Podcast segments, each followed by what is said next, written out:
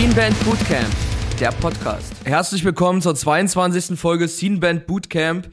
Ich bin Martin, mir gegenüber sitzt wie immer Nils. Hi Friends, was geht ab?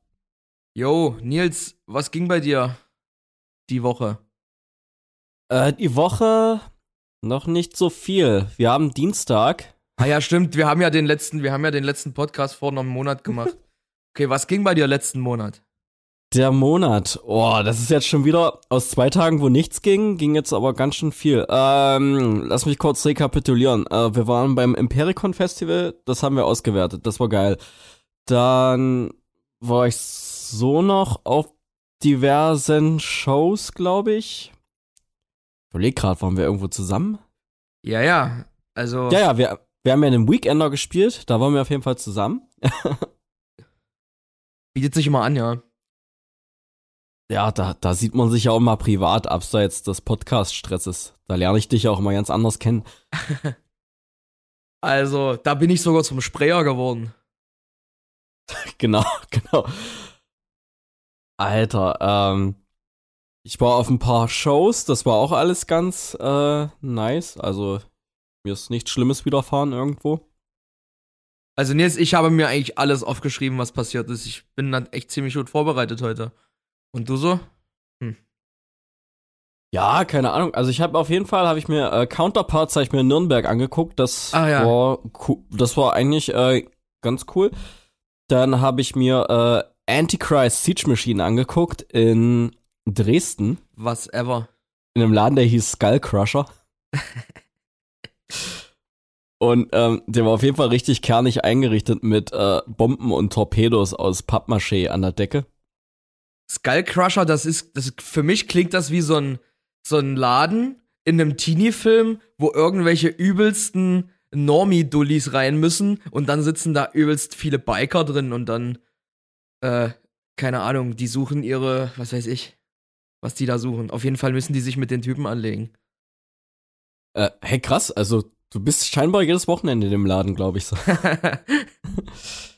äh, genau. Na, das war, das war äh, Programm. Genau. Wie gesagt, bei, bei Counterparts, das war ja eher so eine klassische äh, Hardcore-Metalcore-Show. Ja. Da war ich eigentlich, ähm,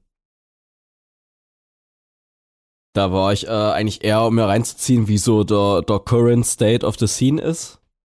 Und wie harte Brandon Murphy ist? Ja, der äh, war schon, also de deutlich härter war er schon, aber äh, war, war gutes Mittelmaß von allen ah, härteren okay. Malen. Bei unserer Endshow war er schön harter.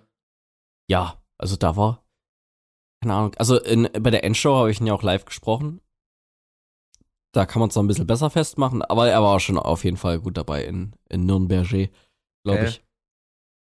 Ich fand eher krass, äh, wie viele Leute ähm, Paleface abfeiern. Das, äh, ja, ähm, das hat mich auf jeden Fall sehr überrascht, wo, wo der Hype von der Band herkommt, weil wir hatten ja auch schon mit denen gespielt. Ich dachte, die hätten so ein bisschen Internet-Hype, also der bekannt ist, aber dass der sich auch in Live umsetzt, das war mir so nicht ganz klar. Naja, also ich finde, die sind auf jeden Fall gute Musiker. Der Sänger ist schon krass. Der hat übelste Ausdauer, der kann Double Time rappen und all so ein Scheiß und so schreit er ja auch. Ansonsten machen die ja vom Look her so ein bisschen, wie soll man das nennen? So ein bisschen, so ein bisschen Industrial so vielleicht? Ja, also ich weiß nicht, wann hattest du die zum letzten Mal live gesehen? Na, auf dem Force. Okay. Wir haben mit denen gespielt in Frankfurt und dann zwei Wochen später war Force oder so. Ah, okay. Weil die waren ja dann, glaube ich, nochmal mit Nasty in Leipzig und dann auch mit, oh, jetzt auch halt mit Counterparts und so weiter in Leipzig. Hätte sein können, dass du da warst. Aber ja, die waren eigentlich genau gleich angezogen. Der Gitarrist ist ja wie so ein bisschen so ein, so ein Mettler mit Overall, glaube ich. Der Bassist hatte so eine Weste an, der Sänger wieder sein Netzhemd. Äh, ja. Ich finde es immer so ein bisschen, äh, Beatdown mit Slipknot oder Slipknot mit Beatdown, keine Ahnung. was, was. Ich glaube auch, dass das die Main Influence ist bei denen. Und ich habe auch mal so ein Vlog gesehen, wo der, äh, wo der Sänger und der Gitarrist gequatscht haben, wie es dazu kam, zur Gründung und so. Und der, der Gitarrist, der hatte wohl eigentlich überhaupt gar keinen Bock auf Beatdown und so. Und deswegen kommt wahrscheinlich der, der Style auch ein bisschen daher, dass der eigentlich ganz andere Mucke hört. Ah, okay. Also mein Kram ist es natürlich nicht, aber natürlich. Ähm, man muss natürlich darüber hinaus sagen, es gibt halt viele Leute, die irgendwie was können oder irgendwie Internet-Hype haben und das verpufft dann live total, weil es dann irgendwie doch keinen interessiert. Und ich konnte halt bis, keine Ahnung, äh, bis zu dem Tag da vor zwei Wochen nicht einschätzen, ist das bei denen der Fall oder nicht, weil Full Force ist es eh voll. Bei der Suicide ja. Silence Show hätten noch alle für Suicide Silence kommen können.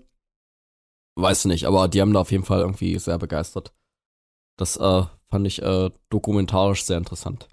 Ja, aber ich, ich kann es bei denen auf jeden Fall nachvollziehen, ehrlich gesagt. Also die machen halt, die machen halt äh, guten Content mit Videos und so. Und sind live, sind live halt gut. Plus der Sänger äh, sieht halt schon sehr, sehr Rockstar-mäßig aus. Also der, der, das ist einfach ein guter Frontmann der pusht das Publikum bis zum Get-No und der sieht halt einfach nach einem Frontmann aus. Durch diese, durch diese blonden Haare, dann der Style und, und so weiter. Äh, okay. Also das machen sie schon gut. Ja, auf jeden Fall, ähm, genau.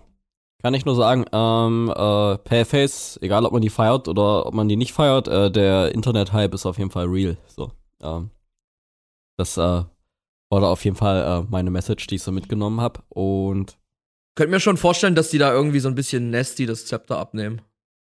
Oha. In dem Genre.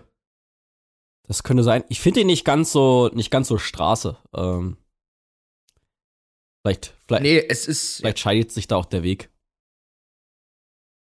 Ja, aber bei Nasty habe ich so das Gefühl, dass es ein bisschen upfloat. Hm. Die haben eine neue Single rausgebracht, oder? Kann das sein? Ja, weiß ich nicht. Hm. Äh, habe ich mir nicht angehört. Ah, okay. Ähm, aber früher war halt mehr los, so in diesem Tough Guy-Business, weißt du? Habe ich das Gefühl. Kann mich auch total täuschen. Hm. Ja, bin ich vorsichtig mit meiner Expertenmeinung. Da bin ich auch viel zu selten auf solchen Shows so. Ähm, aber Martin, lass da mal. Ich sag ja nur, ist mein Gefühl. Martin, lass uns eine Exkursion starten. Wir nehmen in den nächsten zwölf Monaten jede Beatdown-Show mit, die im Umkreis von äh, 100 Kilometern ist und danach sind wir schlauer. Und verletzt. Ja, und haben keine Zähne mehr am Maul. genau. Ach, das wäre uns eh widerfahren bei bei, bei unserem Konsum. Wäre geil, wenn wir dann einfach nach dem Jahr zur gleichen Meinung kommen. Übelst. Ja, doch, hatte, wir hatten recht. Es war mir nur alle meine Zähne wert, aber ich muss sagen, du hattest doch recht. genau, Martin, wo warst du? Du hast äh, schon geprahlt, dass du alles aufgeschrieben hast. Ich habe mir alles aufgeschrieben. Also tatsächlich, ähm, ich habe überlegt, war ich gar nicht direkt auf einer Show nach dem Impericon, glaube ich. Außer bei denen, wo wir selber gespielt haben. Aber ich wüsste auch nicht, was jetzt so ging, großartig. Ich habe meine Zeit viel lieber mit äh, Videos drehen verschwendet und so.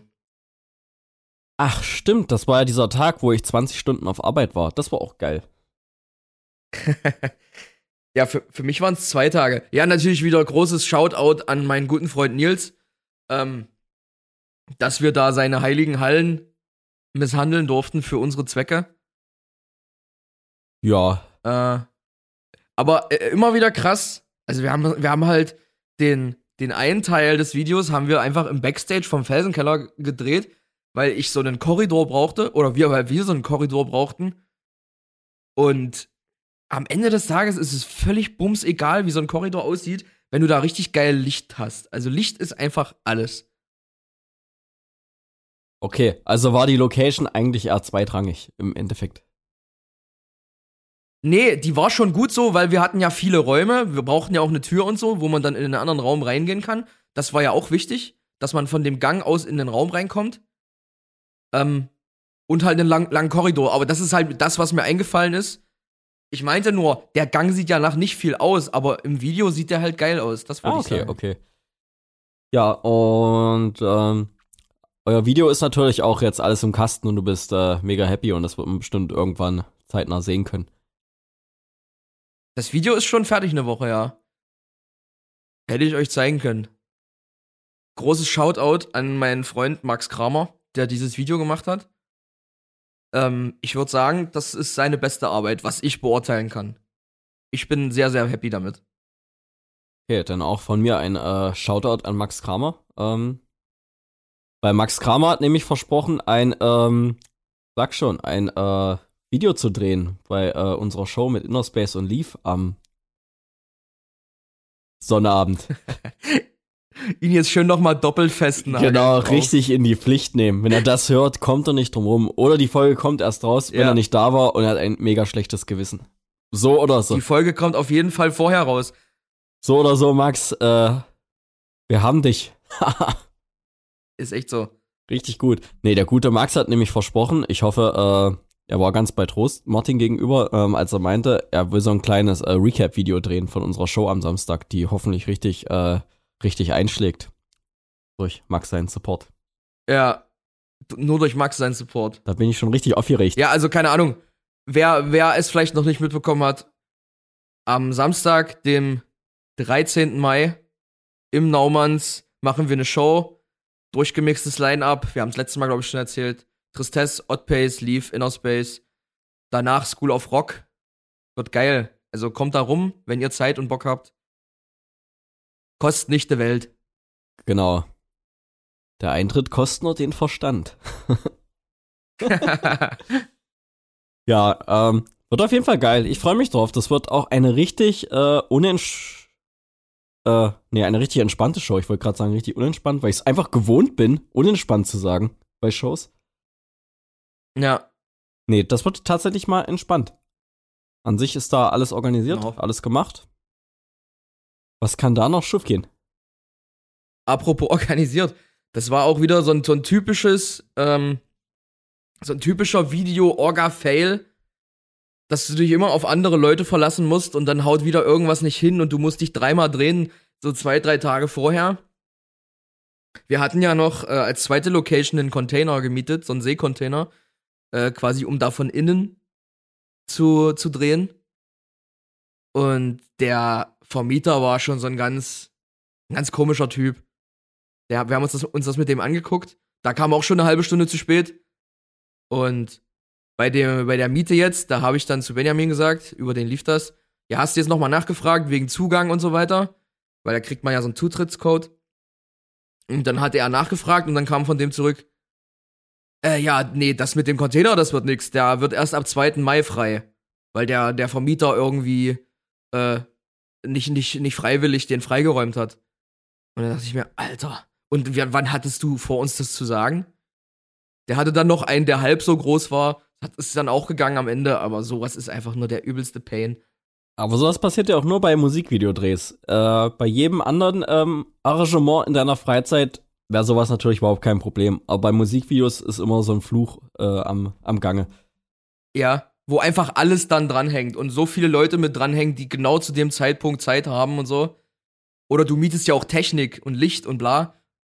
Und dann kommt irgend so ein Containervermieter und sagt, ah nee, nee, der Container, der ist nicht frei. Obwohl du einen Mietvertrag hast. Ja, genau. Das ist einfach, das ist einfach typisch. Ey, mir läuft es aber auch immer kalten Rücken runter, wenn wir irgendwie Musikvideos drehen müssen und dann werden da solche Sachen eingeworfen wie, ja, das machen dann irgendwelche Schauspieler und da haben wir dann übelst viel Requisiten und ganz viele Locations müssen es dann sein. Da kriege ich schon so, ein richtig, so eine richtige Hasslatte innerlich. Einfach nur, weil ich weiß, du musst übelst viel organisieren, übelst viel geht schief. Ja. Und ähm, man kann sich eigentlich nur aussuchen, ob es schon, äh, wie oft es schief geht. Weil irgendeine Scheiße ist immer am Tag vorher. Keine Ahnung. Und ähm, du kannst dir eigentlich nur aussuchen. Dass du Ja. zum Beispiel Corona kriegst und sowas. Na klar. Äh, Und wir dann einfach mal zu, zu Marius äh, Rieze sagen müssen, hier, kannst du dir den Song mal irgendwie in zwei Tagen draufziehen? übelst, aber ich glaube, das ist vielleicht fünf Leuten aufgefallen. Ja, wenn überhaupt. Dennoch ist es ja mit einem Mehraufwand verbunden und erstmal ein übelster Schreck und so. Ätzend einfach. Musikvideos, ich hasse Musikvideos. Kann ich, kann ich einfach sagen. Genau. Das, äh, Ich hasse Musik. dieser Aufwand, den man, dieser Aufwand, den man betreibt für so ein 3-Minuten-Video, allein die Vorbesprechungen, du machst hier irgendwelche Videocalls, dann musst du Requisiten bestellen, du organisierst Leute, die da hinkommen. Dafür, dass Leute sich das eventuell mal angucken auf YouTube, drei Minuten lang und sagen, ja, okay, cool. Und äh, anyway, so. Genau. Aber genauso Das- ein Konsument. Steht in keinem Verhältnis. Genauso ein Konsument von Musikvideos bin ich. Ich sitze auch davor und schaue mir, keine Ahnung, Musikvideos an, die lächerlich viel Geld gekostet haben und denke mir dann so, hm, holt mich jetzt nicht ab. Genau wie das neue von Bring Me the Horizon, das muss auch lächerlich viel gekostet haben, glaube ich. Diese ganzen Special Effects und hast du nicht gesehen? Ja, stimmt. Aber ich meine, ich habe es mir auch angeguckt. War ja, war ja geil gemacht und alles. So kannst ja, kann man ja nicht meckern, wie der Dessauer sagen würde, zu allem was Geiles. Aber Ja. da lag jetzt keiner von uns War ja nicht mal so scheiße. Da lag jetzt keiner von uns nachts im Bett und dachte sich, boah, hat mich das weggebuttert. Und das Ding ist, ich fand das Video zum Beispiel richtig geil und ich fand auch das Video besser als den Song in Zusammenhang. Und selbst da gucke ich mir das Video halt dann zweimal an. So. Ich weiß nicht, ob ich mir das jetzt noch, noch mal irgendwann angucke. Es ist einfach ein Video, was ich richtig gut fand und ich guck's mir eins, zweimal an und ciao. Ja. Ich muss auch sagen, kann das aber auch mit dem Alter zusammen, zusammenhängen, weil ich weiß noch, als ich, als ich noch ein richtiger äh, junger Hüpfer war, da habe ich mir noch äh, Musikvideos runtergeladen auf dem Rechner von irgendwelchen Seiten. Und dann habe ich mir die angeguckt bis zum Get. Keine Ahnung. Ich hatte alle Videos von Blink, hatte ich in meinem Blink-Video-Ordner. Und die habe ich mir bis zum Abkotzen gegeben und habe mich da richtig gefeiert, äh, richtig gefeiert dabei. Ja, aber damals konntest du ja auch nicht einen Knopf auf deinem Rechner drücken, wo Spotify draufsteht, dann gibst du irgendeine Playlist ein und kannst dich berieseln lassen. Damals war äh, das Hauptmedium MTV und da hast du Videos geguckt. Ich glaube, da war man schon noch ein bisschen mehr auf diese Videosache aus. Heutzutage halt ganz schnell konsumieren, Streaming, Hauptsache irgendwas läuft, bam. Ja, und ich hatte ja zuerst, hatte ich vielleicht zehn CDs in meinem Schrank stehen. Irgendwie so die absoluten Essentials. Und das war für mich eine fette Sammlung.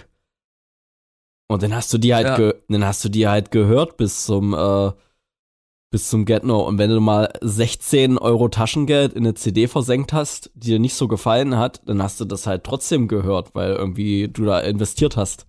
Dann, äh, willst du auch, dass sich das für dich lohnt? So, heute ist es einfach so, hm, ja, geil, das nächste. Ähm, ja, das ist die Zeit, in der wir leben. Ja.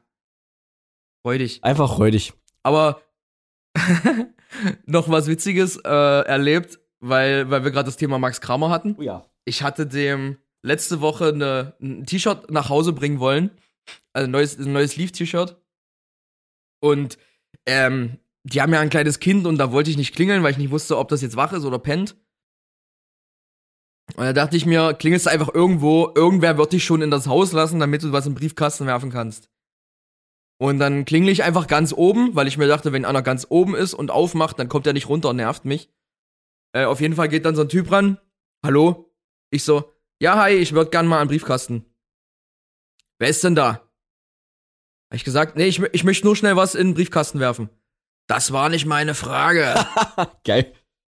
hab, dann habe ich gesagt, äh, naja, hier, ich, ich hab hier was für, für Kramer und ich möchte da jetzt nicht klingeln und ich möchte nur schnell was reinwerfen und bin dann wieder weg. Und er hat gesagt, ja, aber ich will wissen, wer sie sind.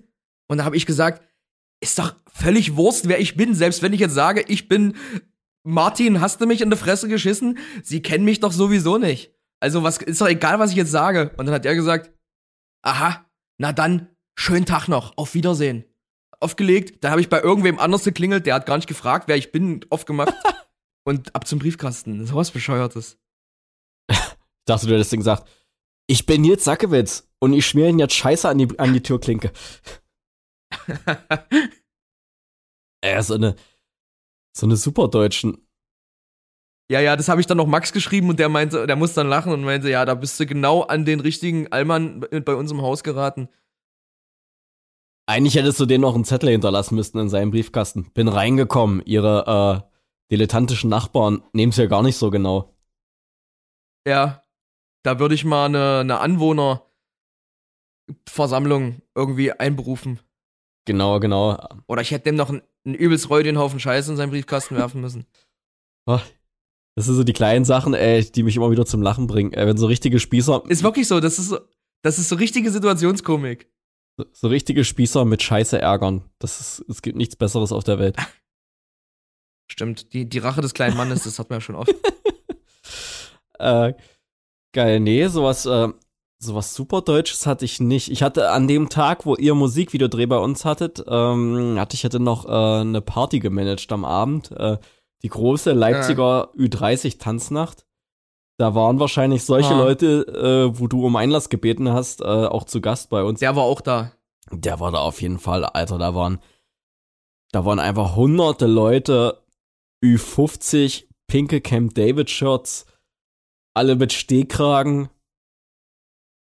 Oh, um. Der hat sich dann aufgeregt, dass, dass bei euch die Toiletten so schlecht ausgeschildert sind, wahrscheinlich. Ja, das kann sein, aber ähm, da haben auch ganz, ganz viele Leute die Toilette trotzdem nicht äh, getroffen, obwohl sie äh, offensichtlich wussten, in welchen Raum sie mussten. Whatever. Also da, da hatte ich auch Deutschland äh, richtig als äh, als Komplettpaket bekommen. Auch so so richtige, so richtige Muttis, die vielleicht schon so alt sind wie ich, aber irgendwie 20 Jahre älter aussehen und nochmal so richtig abhotten wollten. Die waren auch richtig tolle äh, richtig dolle hart vertreten. Ja, das ist krass, ne? So wie du eben meintest, als dein Vater so alt war wie du, warst du zwölf. Das ist halt auch sick. Übelst. Also nach ostdeutschen Maßstäben hätten mein Vater und ich schon in eine Kneipe gehen können. oder, oder sind's vielleicht? Ja, Junge, trink mal ein Bier. Sonst wird aus dich doch nicht. Also ich war auf jeden Fall in Dessau Weitersee schon beim Dumper eine Kiste Pilz holen für meinen Vater in dem Alter. Wenn nicht sogar schon Jahre früher da war auch, äh, ich brauchte das für meinen Vater, war auch der ostdeutsche Ausweis. Ja, ja, ist echt so. ich brauche das für meinen Vater. Eine Kleinkaliber. Ja, ja, hier, mein Junge, hast du. Na klar. Ich weiß nicht, ob das bei dir im dörfischen Umfeld auch war. Dann gab es ja ganz viele so, so kleine äh, Garagenläden und da hast du halt alles bekommen. Alter, also da, wo ich herkomme, da gab's, da gab's irgendeinen so Wildfleischer und einen Schlüsseldienst. also ich konnte da nicht viel holen. Alles andere haben sich meine Eltern, glaube ich, selber geholt. nee, also bei uns gab es einen Dumper. Der sah eigentlich aus wie so ein Späti, nur halt in so übelst dörfisch. Und du hast aber Waldersee ist ja auch Big City Life gewesen gegen das, was ich da hatte. Ja, aber du hast bei so einem alten Typen, hast du an der Hausklinge geklingelt, egal zu welcher Tag- und Nachtzeit. Und der kam auch, egal zu welcher Zeit, kam der aus seiner Tür raus und hat gemeckert, dass er was verkaufen musste. Und da hat sich also als Kunden erstmal beleidigt. Dann hat er seinen Laden aufgemacht und hat ja alles verkauft. Also du bist da als Achtjähriger hin, hast gesagt, irgendwie eine Flasche Korn, zwei Schachteln Kippen und eine Kiste Bier, ich für meinen Vater. Und das war eigentlich auch nur Etikette. Geil. Ey, aber dass, dass, dass jemand grumpy ist, wenn du da was kaufst, das ist ja wie äh, die, die Aral-Tankstelle bei unserem Proberaum die Frau, die eigentlich immer draußen steht und raucht und übelst genervt guckt, wenn dann jemand dort tankt oder was zu trinken holen will. Und dann wartest du da in dem Laden und wartest, bis die fertig ist mit Rauchen. Ja, ich finde eh, ähm, zu Kunden äh, scheiße draus sein, weil Kunden was kaufen wollen, ist eh auch so eine ostdeutsche Erfindung, die ich richtig liebe. richtig gut. Wir sollten uns da eine Scheibe von abschneiden und ähm, die Zuhörer, die Zuhörer hier richtig hart beleidigen immer. Ja, oh, wird doch so eine scheiß Folge aufnehmen, ey. Hier, ihr Assis. Da, nehmt's doch. genau. Aktviecher. Ja, aber ja, Max Kramer, gehuldigt haben wir den jetzt mit seiner Nachbarschaft. Ja, genau. Eine Riesenstage, die er hoffentlich verdient hat, wenn ich euer Video mal gesehen habe. Ja, das kann ich dir ja quasi Donnerstag zeigen. Alles klar wenn du willst. Ja, freue freu ich mich, will ich. In Hannover Halle waren wir noch. Ich würde sagen, da gibt's gar nicht so viel drüber zu sagen. Genau, ähm, das war das typische Bandlife halt, oder? Man ist irgendwie nur on the road, nutzt, nutzt seine Hardware ab, seinen Körper. ja. Und liegt dann völlig fertig im Neste am Sonntag und weiß nicht mehr, wohin mit sich. Ja. Genau. Auf, viel rum kam dabei nicht. Ja. Aber ich, ich hatte trotzdem Spaß. Es war ja ein illustres Zusammensein. Aber völlig, völlig aus den Socken hat's mich gerissen. Was war denn das für eine, ähm, für eine Weirdo Night of Love and Hate bei dieser Eisleben Norwiesen? Ja, Nils, also ich kam da ja schon eher auf meine Kosten als du, würde ich jetzt sagen. Ja, also ich, ich war völlig hin und weg von dem ganzen Jahrmarkt da. Aber hab so gemerkt, ey, die Party äh, hat's mir nicht so gegeben. Obwohl die jetzt ähm, genauso war, wie zu erwarten war. Das habe ich ja auch immer zu dir gesagt. Aber ich weiß nicht, ich habe manchmal so, ich merke dann, ich bin über meinen Zenit und dann kann ich nicht mehr. Und ich muss dafür jetzt auch nicht irgendwie besoffen sein oder mir, mir passiert dafür nichts Schlechtes. Irgendwie habe ich so ein, weiß nicht, ein Chromosom oder keine Ahnung und dann merke ich so, okay, für mich ist, ich habe hier heute keinen Spaß mehr. Ich muss jetzt irgendwie, äh, ja. Ja. muss jetzt irgendwie Herr der Lage werden. Aber trotzdem fand ich, war das ein äh, sehr schöner Abend hier bei äh, Erik Pressers Schwiegereltern und bei den, bei den ganzen Hundis und ähm, genau. Ja, um die Leute mal hier abzuholen, es war, es war letzte Woche Sonntag, Montag war ja Feiertag und Erik hat dann irgendwie geschrieben, dass die in Eisleben sind. Und da Eisleben letztes Mal so gut zu uns war, äh, haben wir dann, dann kurzfristig entschieden, da hinzufahren. Und da war irgendwie so eine riesige, keine Ahnung, was da auch immer das ist, so ein riesiger Rummel halt, aber es war viel, viel größer, als ich gedacht hätte.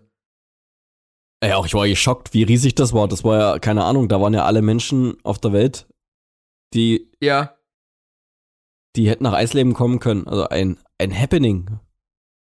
ich dachte, da steht ein Bierwagen und ein Karussell und dann beklingeln sich da alle und stehen um die Elsterglanz-Typen rum. Also selbst, selbst das wäre ja schon geil gewesen. Mehr hätte ich ja auch gar nicht verlangt. Ja, gut, unseren Elsterglanz-Typen haben wir, haben wir getroffen. Das war ja so, äh, war ja so nur mit äh, 100.000 Leuten mehr. ja, genau. Und dann, wir waren in der gruseligsten Geisterbahn der Welt. Übelst. Äh, Alter, war das scheiße, ohne Scheiß. dass ein die Geisterbahn-Mitarbeiter erschrecken. Das fand ich ja am geilsten. Das war, äh, Und selbst das fand ich nicht gruselig. Also es war alles so. Also das erste, was wir gemacht haben, war in, dort in diese lächerliche Geisterbahn zu gehen und wir haben uns übelst totgelacht, wie scheiße das ist. Und dann sind da oben sogar noch echte Menschen rumgelaufen und haben versucht, einen zu erschrecken. Also nicht, um jetzt irgendwie cool zu wirken, aber ich war absolut not amused. Also es war ja zu erwarten, dass das schlecht wird. Aber hinterher haben wir uns übelst gefeiert. Am geilsten fand ich, ich saß ja hinter euch in dem Waggon und dann geht diese Tür auf und der Wagen bewegt sich und Erik hat übelst angefangen zu schreien. So richtig lächerlich übertrieben. äh, mein Geisterbahn-Erlebnis war auf jeden Fall, wie ich vor diesem riesigen Nudelland stand und da einfach äh, geguckt habe, was ich essen kann. Und das einzige, Oh, das war aus. das einzige, was ohne Fleisch ausgeschrieben war, war Nudeln mit Käse. und ich habe gesagt, einmal Nudeln mit Käse bitte. Was kriege ich? Nudeln mit Käse und Leona drin. genau. Das war aber, das war aber viel geiler beschrieben. Das war ja irgendwie so ein Nudelauflauf mit Käse oder so. Und am Ende war das Nudelsalat, wo die dann ein bisschen Krümelkäse drauf gemacht haben, haben das schnell in die Mikrowelle gestellt. Und wie sich's äh, für so ein für so Ossi-Nudelsalat gehört, waren da natürlich Fleischwurst mit drinne. Genau. Und alles zubereitet äh, mit schlechtester Laune vor meinen Augen. Auf jeden Fall. Und bei mir war es so, die hatten einfach das, das, äh, das standardmäßiger geht's gar nicht. Ich wollte irgendwie mit, ich wollte Pommes haben. Und die haben die, hat die gesagt, nee, Pommes haben wir nicht mehr. Es war irgendwie, wann waren wir da? 19 Uhr? Also da kann einem schon mal, da können einem schon mal die Pommes ausgehen. Und dann meinen sie, ich habe nur noch Nuggets und Käsesticks. Da hab ich gesagt, naja, komm, dann mach. Aber das war richtig scheiße und viel zu teuer. Stimmt. Dann kamst du einfach nur an mit so einer Asiette voll äh, Couchessen. Ja, ist echt so. So habe ich mir das vorgestellt, auf jeden Fall. also ich habe jetzt hier meine, meine Nuggets mit Käse. Ich schaue mir jetzt eine ne Doku über Bären an und gehe dann ins Nest. Ja. Äh, richtig herrlich. Also da haben sie uns auch, da haben sie uns schon beschissen. Auch mit der Erdbeerbohle haben sie uns übelst beschissen. genau. Da einfach unser Westgeld aus der Hände gerissen und An dem einen stand die Erdbeerbohle, keine Ahnung, 9 Euro. Oder 8, ich glaube 8. Und an dem nächsten Stand war die Erdbeerbohle halb so groß, aber noch 1 Euro teurer. Geil. Aber nicht, nichtsdestotrotz, ey, dass, dass du in der ostdeutschen Pampa da Menschen über Menschen siehst, hätte ich nicht gedacht. Ich hätte gedacht, da rollt wie äh, der Strohballen durch, wie bei so einer Westernstadt und so drei Leute halten sich so mit letzter Kraft am Tresen fest, wie du schon meintest. Ja. Ähm, ja, nichtsdestotrotz eine äh, schöne Tradition. Ich hoffe, die führen wir in jedem Jahr weiter. Ja, auf jeden Fall. Danach war noch Disco im Wiesenhaus und, und Nils hat's überhaupt nicht gefühlt. Was hast denn du eigentlich gemacht? Du warst mal kurz pennen, dann standst du irgendwo in der Ecke mit deinem Handy, aber immer in einer anderen Ecke. Und Erik und ich, wir haben es uns da übelst auf der Tanzfläche gegeben. Ich weiß, ich hätte einfach richtig besoffen reinlatschen sollen. Das wäre das Beste gewesen. Aber ich war dann irgendwie, da war es dann mal am Anfang nicht so richtig voll und dann bin ich auch geizig geworden und so weiter. Scheiße.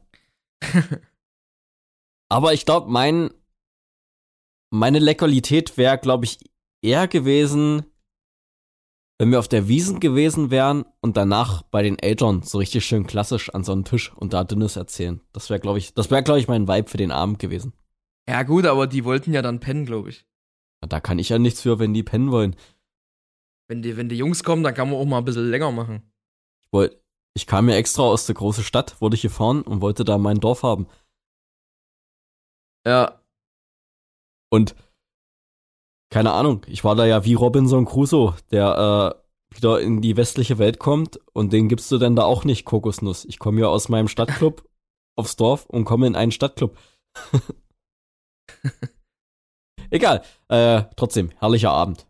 Richtig, richtig viele Gegensätze. Ja, Eisleben hat's mir echt angetan, muss ich immer sagen. Äh, bau dir doch da mal ein Haus. Äh, Ne, haben wir doch gesagt, ich suche mir da eine, die ein Haus hat. genau. Und, und die gibt's. Ansonsten, wir haben, wir haben äh, einen neuen Song rausgebracht dem IS. Also mit Innerspace. Genau. Wurde auch schon äh, fleißig geteilt und angehört. Auf jeden Fall meiner oder unser Dank an alle, die das geteilt, gepusht Ja. haben, sich gegeben haben. Auch schon wieder schön versandet, die Nummer. Oh ja. Ist halt jetzt draußen. Oh ja. Ähm, nichtsdestotrotz, unsere schöne Strategie, äh, den neuen Song oder die Songs, die auch noch folgen, äh, fleißigst mit Shows zu pushen diesen Sommer. Und ähm, noch ist noch nicht alles in Sack und Tüten, aber wir denken, dass da noch die ein oder andere äh, Zusage kommt, wo man uns live sieht. Wir würden uns auf jeden Fall freuen, da bekannte Gesichter zu sehen. Und zwar alle. Auf jeden Fall. Sogar in Städten, wo wir schon mal waren. Genau.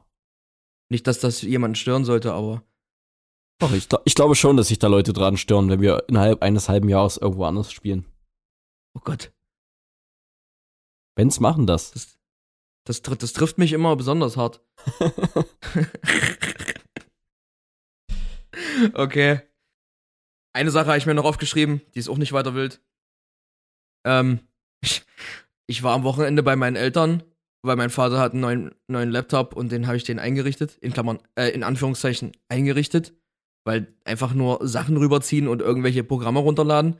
Das, und mein Vater denkt dann immer, ich bin das übelste Superbrain und dann kommt er mal an, weil ich hier was mit Informatik am Hut habe. Und dann sage ich immer zu ihm, Alter, das hätte jeder in meinem Alter hätte das hinbekommen. Aber naja, Ah, du bist denn da der Bill Gates in der Familie oder wie? ist echt so, ja, ja. Die denken dann, wow, wow, unser Sohn, was der alles kann. Ein Hirn so groß wie ein Haus hat der. ist echt so. Und auf jeden Fall, ey, immer wenn ich dort bin, das zieht mich so runter, ey, die Leute da, ich war in Bobau tanken, hier beim Marktkauf an der Tankstelle. Und vor mir natürlich erstmal irgend so ein Fascho, der irgend so ein, ich weiß Weiß. nicht mehr, was der, auf, was der für T-Shirt anhatte, aber übelste Runen tätowiert und alles. Und dann dachte ich mir erstmal, ja moin, ey, willkommen in Bobau. Und dann, dann fährst du da weiter Richtung Ragun und, und Nester und du siehst diese ganzen gescheiterten Existenzen. Das zieht mich immer übelst runter, dort zu sein irgendwie mittlerweile. Ja, meistens denkst du dann noch, Alter, was für ein übelster Vollnazi, wie kann man nur so abstürzen? Und dann, ach, das ist doch Christian, mein Banknachbar aus der 2B oder so.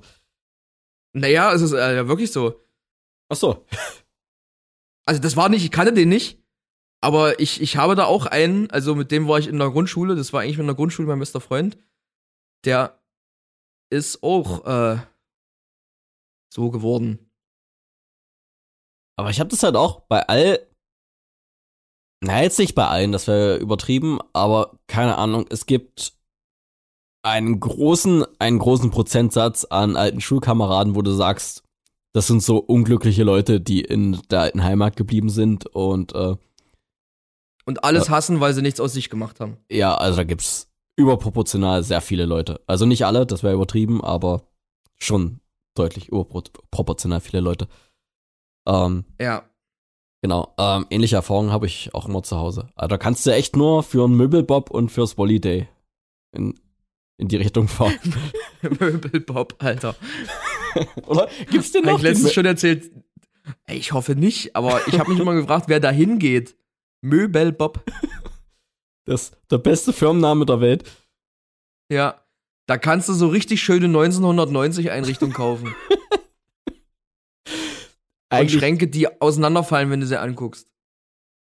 es ist halt so schade. Also ich war da noch nie drinne, aber eigentlich müsste ein Typ ankommen, der Bob heißt und dir der Hand schüttelt. Mit so einem, Ja. mit so einem viel zu großen Anzug und die Anzugbeine sind so 30 mal umgekrempelt. So. Ja. Du denkst dir, das heißt Möbelbob, weil es ein Bobbau ist und der dann so, hä, wie, verstehe ich nicht. Hä, ich heiße Bob. so mega unverständlich. Und, und jedes Mal, wenn du eine Kommode kaufst, äh, stößt der Geschäftsführer mit dir ein Eierlikör an oder so. Das wäre auch richtig kernig. oh nee, krass. Nee, ich fahr, ich fahr jetzt dieses Wochenende nach Dessau, also am Sonntag. Da werde ich auf jeden Fall Ja. auch wieder richtig ähm, die Fressen. ostdeutsche, die, ja das sowieso und äh, ist ja auch Muttertag, muss ich ja mal, muss ich ja mal langkommen. Ach, stimmt. Genau. Und äh, da wird auch richtig ostdeutsche Tristesse geatmet. Nachdem ich am Samstag Berliner Tristesse atme, atmen werde. Oh, der war nice. Oh ja. Easy, ja, genau. Lass uns mal zum äh, Fast Forward zum Thema. Wir kommen zu unserem Thema.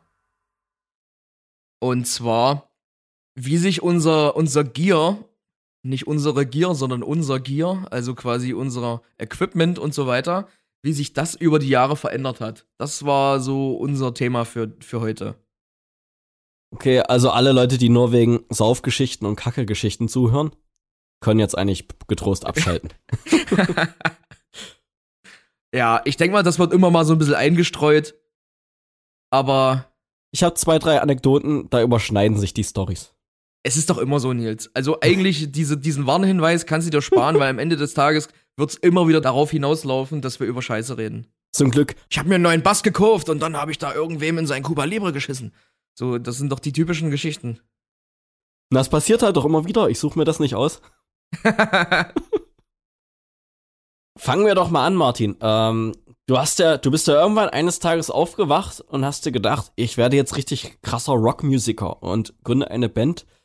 Ja. Wie ging das bei dir los? Hast du dann recherchiert, was du brauchst, oder hast du einfach nur in Magazinen geblättert, was deine Stars haben? Oder keine Ahnung, wie ist da bei dir? Ähm, ja, was war da zuerst da? Äh, das, das Huhn oder das Ei? also ich glaube, das haben wir in der ersten Folge schon mal gehabt, aber ich kann es ja noch mal kurz umreißen. Im Prinzip war es so, dass wir, äh, also ich und Steven damals, wir haben ja dann angefangen, Gitarrenunterricht zu nehmen, als wir, glaube ich, 15 waren oder so. Oder gerade 16 geworden, keine Ahnung. So die Drehe auf jeden Fall. Und dann haben wir einfach nur geguckt, ich meine, hast du auch keine Kohle in dem Alter? Und dann haben wir einfach nur geguckt, was ist die billigste Gitarre beim Music Store? Es war ganz genau so. Und das war eine Jack und Danny Gitarre und die hat 66 Euro gekostet. Und ich habe es erwähnt, die war ultra kacke und unbespielbar eigentlich. Das tat so an den Fingern weh, weil die Bünde nicht richtig abgerichtet waren und so weiter. Ein furchtbares Instrument. Ähm, aber vielleicht bei mir vielleicht noch so ein bisschen zurückgerudert. Ich habe mir dann ja auch, ähm, ich habe mir ja, wie vorhin gesagt, sehr viele Musikvideos angeguckt, so in dem Alter. Und dann hast ja so schnell geschaut, was deine Stars so spielen oder den Bands, die du nacheifern willst. Und dann haben die natürlich, keine Ahnung, you name it gehabt, so die geile Gitarre, der geile Amp und so weiter. Und dachte ich, Alter, ich, ich äh, krebse mich gar nicht erst ab mit irgendwelchen Billo-Equipment. Ich kaufe mir das gleich right out of the gate. ah Und, ja, ähm, okay. war, war, war mega fest von mir überzeugt, so, warum spielen denn die ganzen Leute hier auf den Billo-Shows immer nur so scheiß Instrumente? Können die sich keine geilen kaufen? Und dann irgendwie das allererste Mal irgendwie bei Thomann oder Mu- Music Store oder weiß, hast du nicht gesehen gewesen. Und dann sind mir einfach so die Augäpfel aus dem Kopf gerollt, als ich die Preise gesehen habe. Und dachte mir, scheiße, das werde ich mir nie in meinem Leben leisten können. Selbst wenn ich zehnmal so reich bin wie mein Vater. Ja, ist echt so. Also ich dachte jetzt schon, du warst damals das übelste Rich Kid. Aber anscheinend kam ja bei dir dann doch noch die, die Erleuchtung.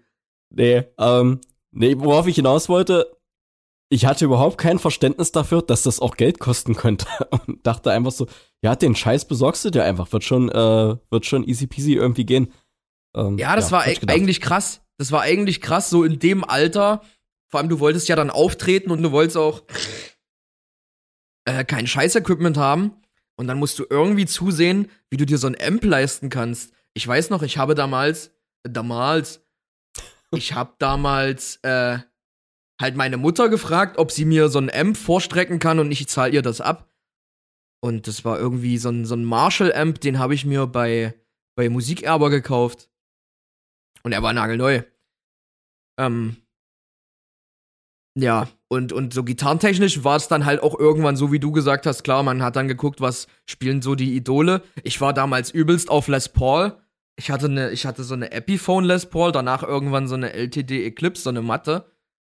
Ähm, und irgendwann habe ich dann so den. Da hat es mich dann so wieder Blitz getroffen und dachte mir so, eigentlich, eigentlich findest du die mega scheiße. Die sind übelst schwer, übelst klobig. Und ja. Aber das hat eine Weile gedauert. Ah, okay, okay. Aber Billy Joe Armstrong, Billy Joe Armstrong hat halt nur Les Paul gespielt.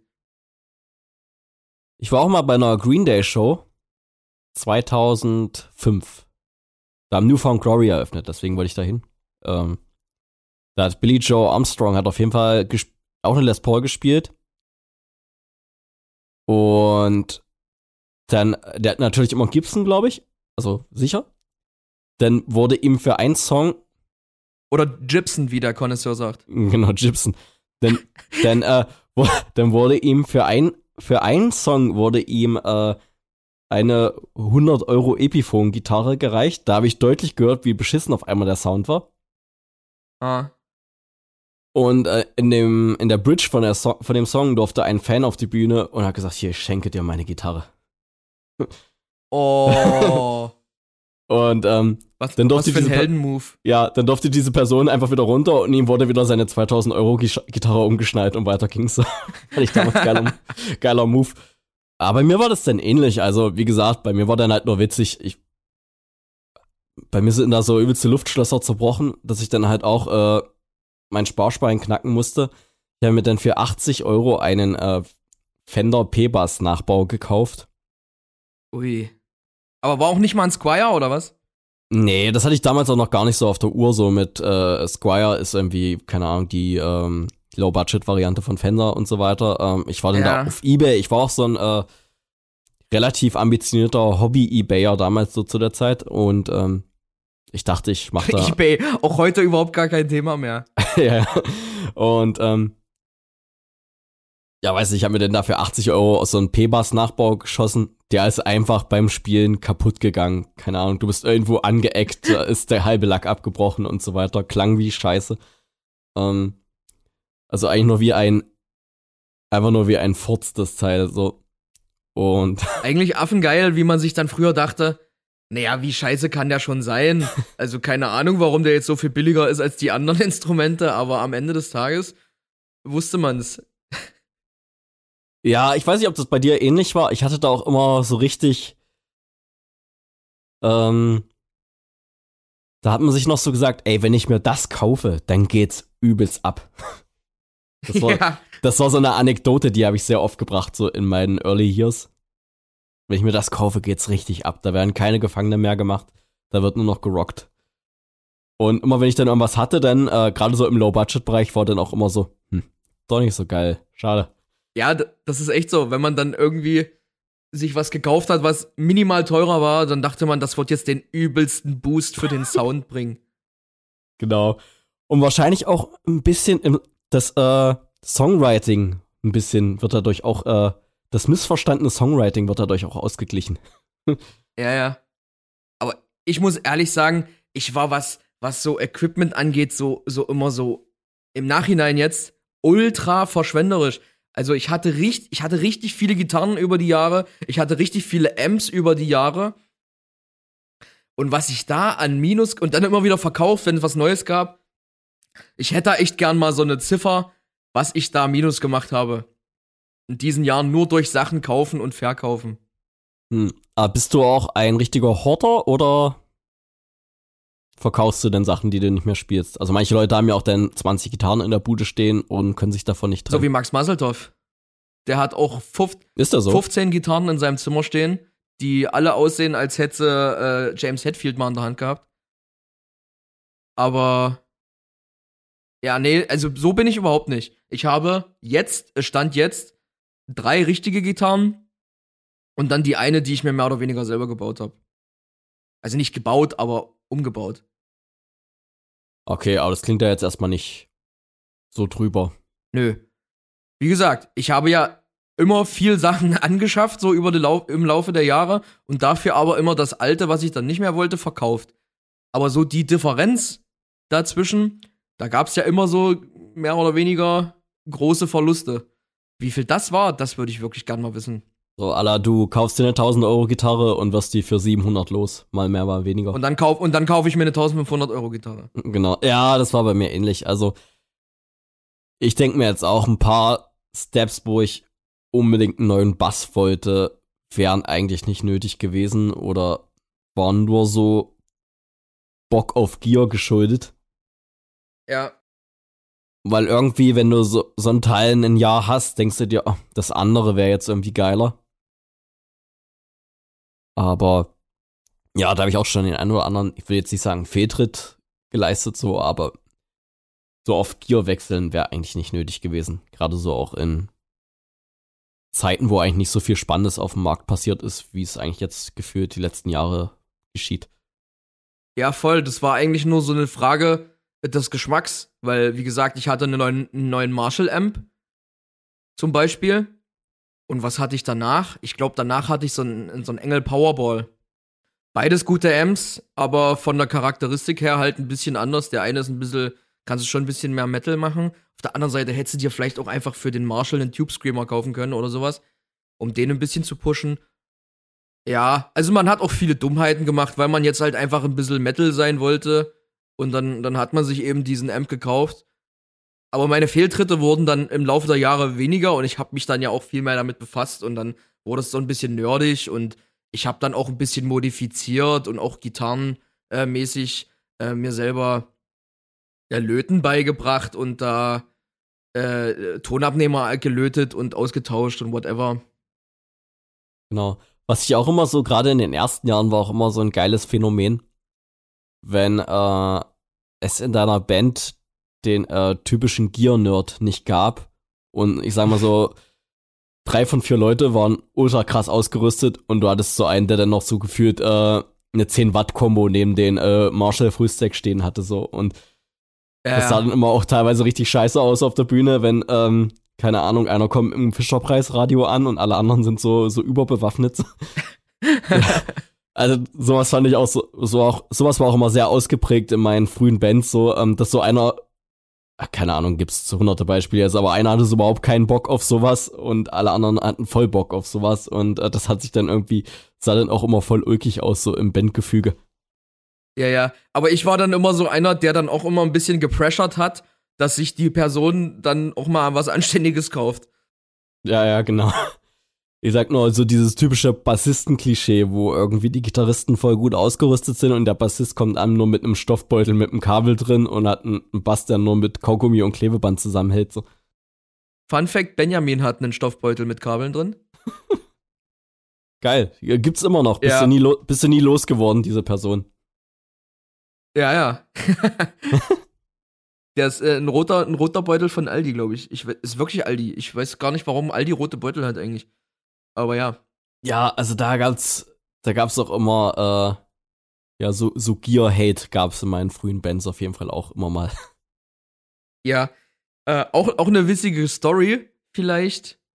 Ich habe meine erste Gitarrenbox, das war so eine PV Wolfgang Box, die habe ich damals von Norbert abgekauft von, von NSOK. Das war 2007.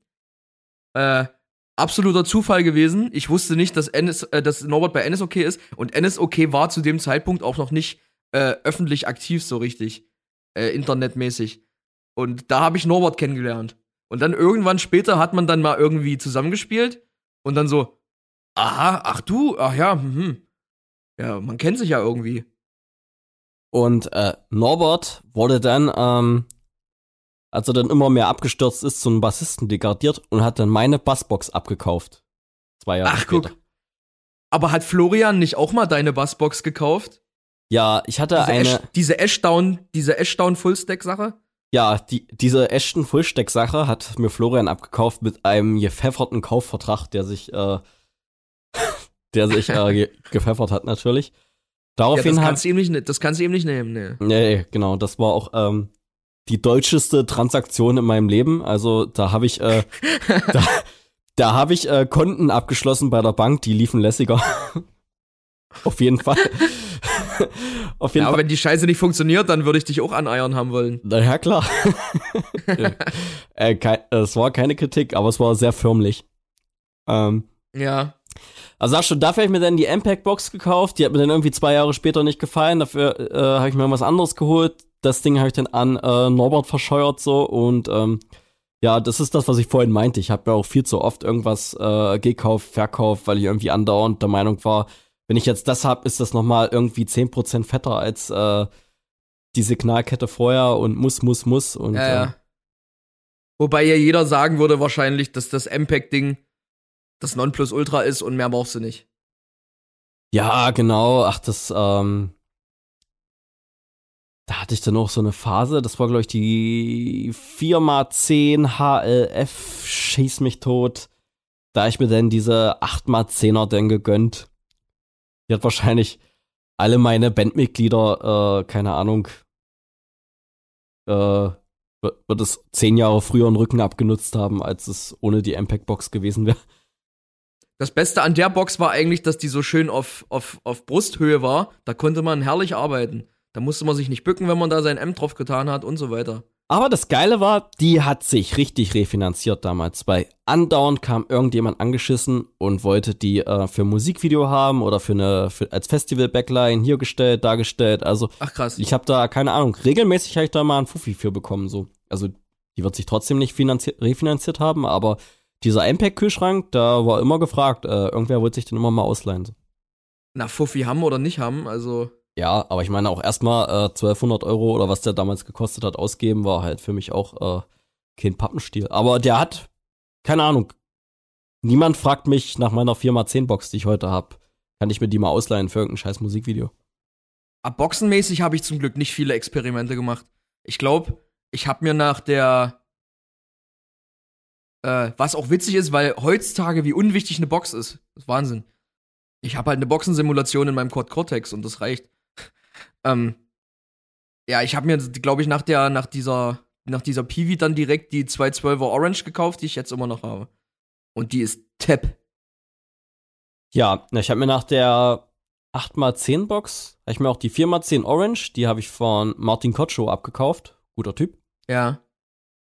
Und Ah. die, Ja. die macht genauso viel Dampf wie die 8x10 von MPEG. Also vielleicht nicht ganz genauso viel Dampf, aber schon verhältnismäßig krass gut kommt die an die ran und ist halt auch nur halb so groß und Ja. mehr will ich eigentlich, glaube ich, auch nie haben und müssen. Ja, Amp-mäßig habe ich dann aber zum Beispiel auch relativ früh, also nach dem, nach dem äh, Engel Powerball habe ich mir zum Beispiel dann so ein, da habe ich mir dann schon ein Modeling-Amp geholt. Da hatte ich an diesen äh, Line 6 Pod HD äh, und dann noch eine Endstufe dazu und dann hab, dann fing es bei mir schon an mit, mit digital und so. Und dann wurde alles immer so ein bisschen nerdiger und dann gab es einen Camper. Und ich finde auch geil, so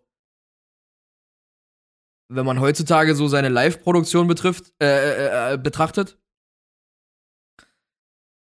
auch äh, dass jetzt alles MIDI gesteuert ist und so, früher hatten wir halt einfach einen MP3-Player, wo die Songs drauf waren.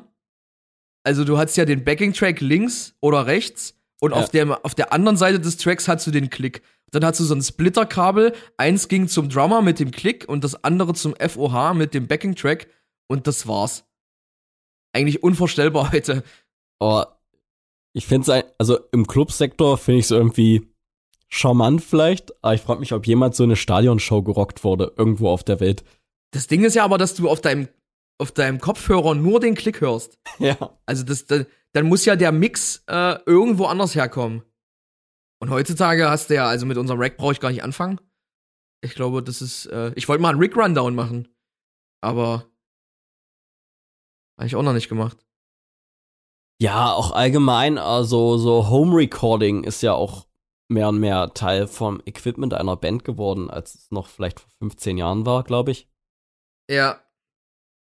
Das war ja auch absolut bei all meinen ganz, ganz alten Bands war das auch absolut stiefmütterlich.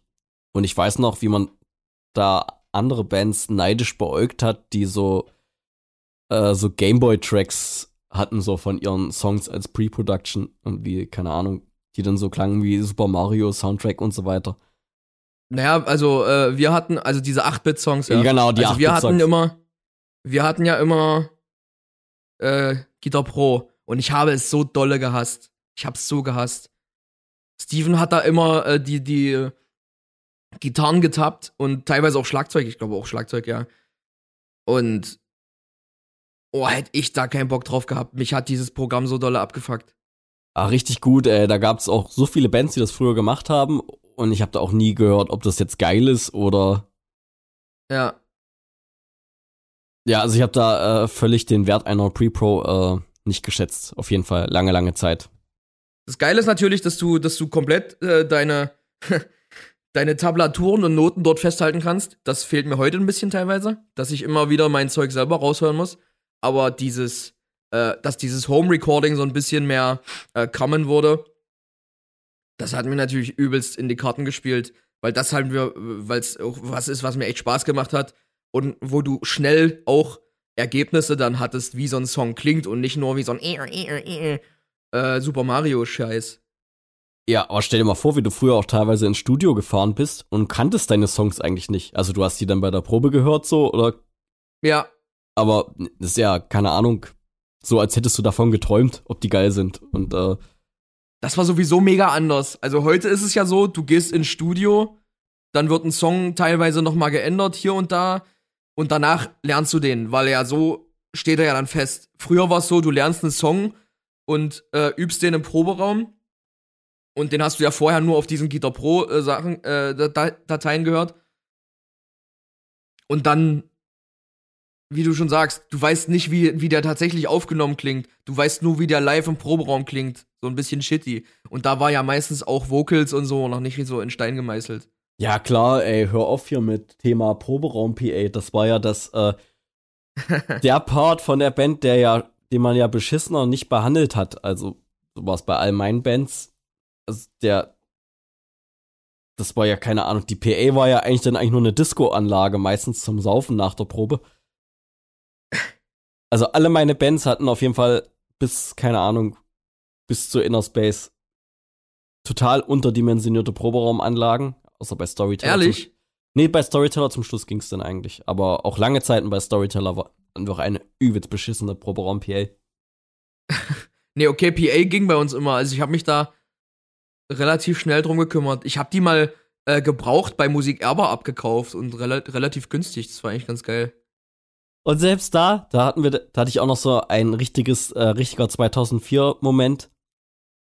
Ähm, da hatten wir dann so alles Geld zusammengekratzt für das erste richtige, äh, da, mein erster Bass war auch von Fender, da habe ich auch richtig hart für gespart für und ähm, dann noch so ein kleiner Amp und auch eine Box und hast du nicht gesehen und das hatten deine drei, vier Mitstreiter haben das auch gemacht. Ja, dann brauchten wir eine Gesangsanlage und ich dachte, du brauchst einfach nur ein Mikrofon, das steckst du in so eine Box und fertig. Ähm, ja. Dann war ich auch beim besagten Musikerber. Und dann sagte der gute Hanjo zu mir, 1000 Euro, drunter läuft nichts für eine Band. Und da hast du mich auch eine Welt zusammengebrochen. da sieht man dann auf jeden Fall Nils so, wie dann im Hintergrund die, diese ganzen Armeehubschrauber, wie die da rumfliegen. Ja, genau. Kennst du dieses Meme von dem kleinen Hund, der da so. Ja, genau, genau. Da dachte ich auch, Alter, jetzt haben wir alle ja richtig geiles Zeug. Es war ein harter Weg, aber ähm, Jetzt, haben wir's. Äh, jetzt haben wir es geschafft. Jetzt wird äh, nur noch eingefahren. Und ähm, nachdem wir hart investiert haben, und dann sagt der Typ mir da, Alter, ihr braucht jetzt noch übelste Geld für eine geile Anlage. Da bin ich explodiert, bin ich da.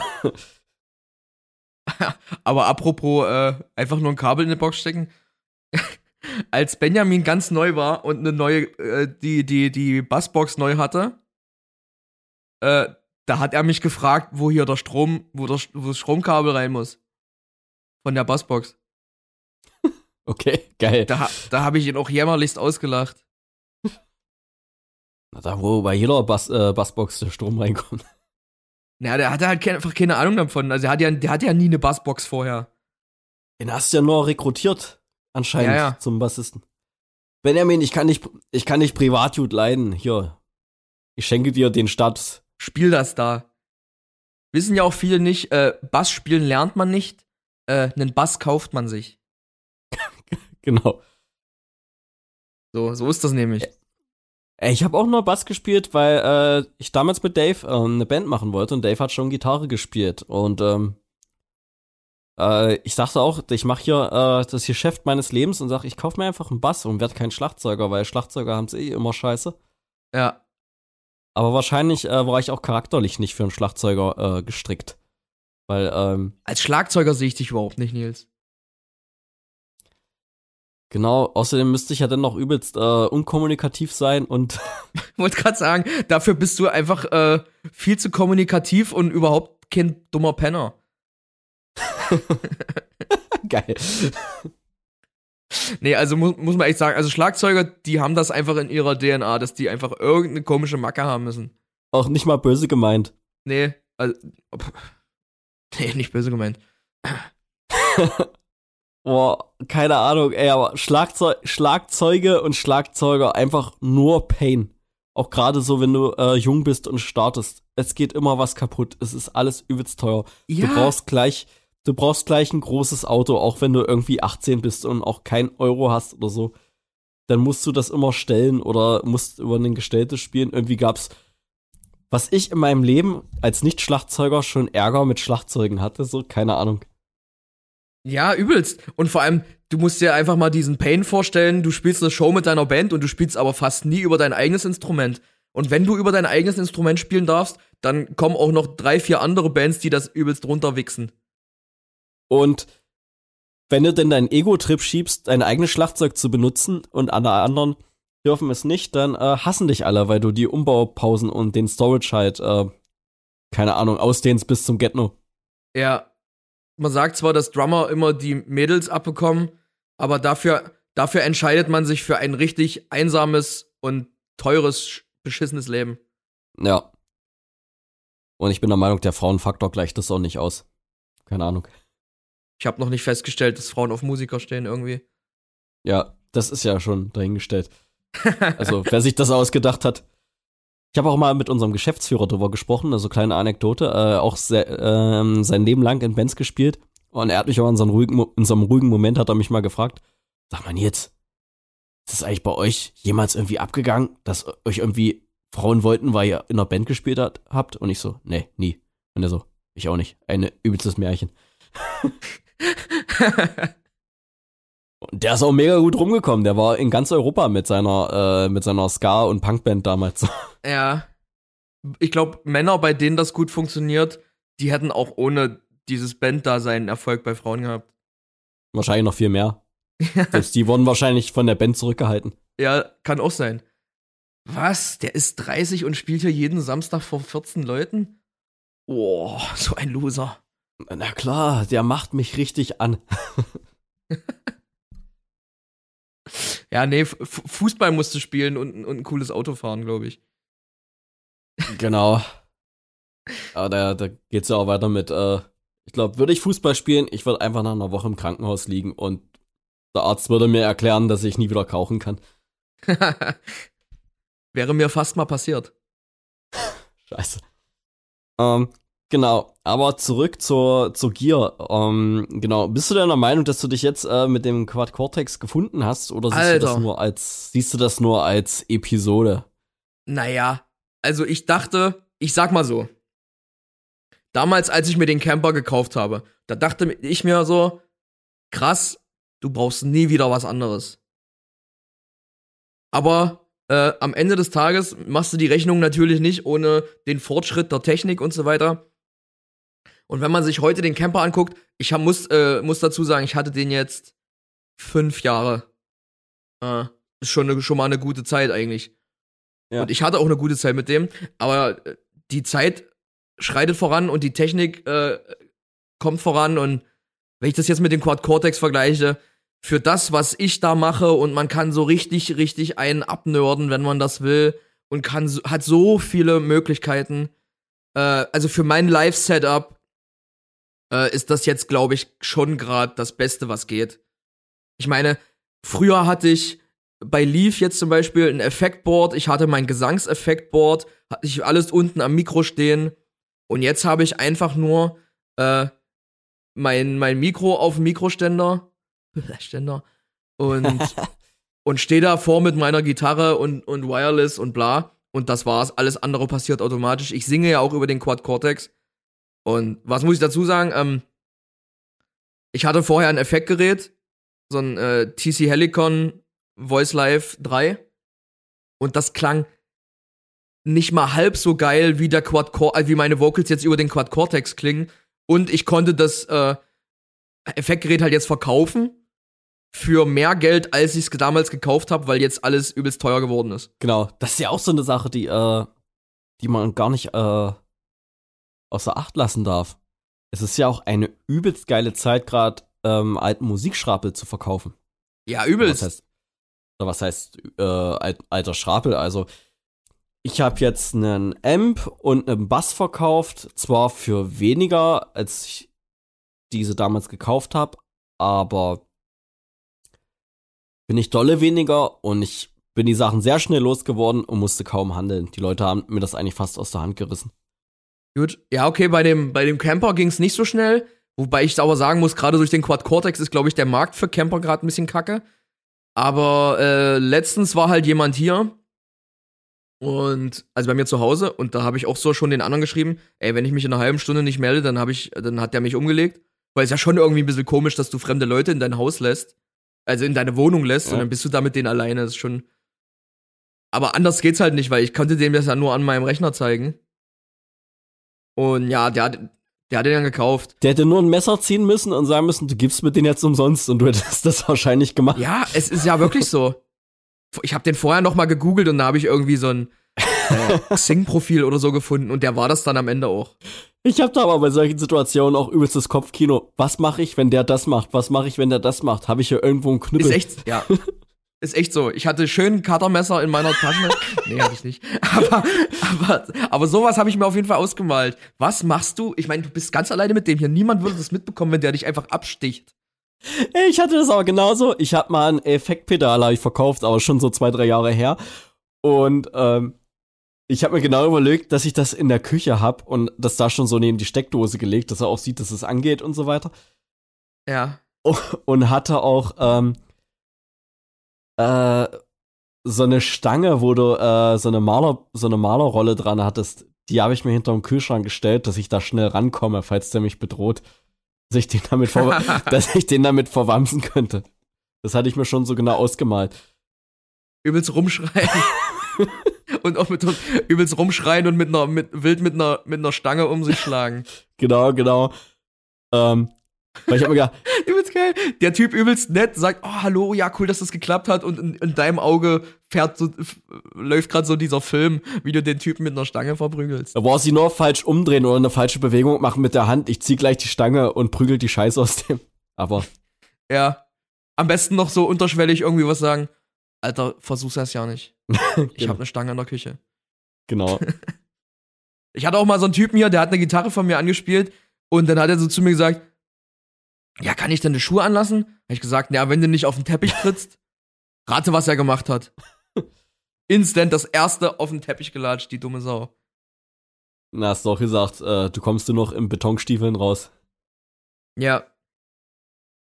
Um wieder zum Thema zu kommen, der Quad Cortex, das ist für mich schon gerade, wie gesagt, das, das, das Nonplusultra für alles, was ich machen will.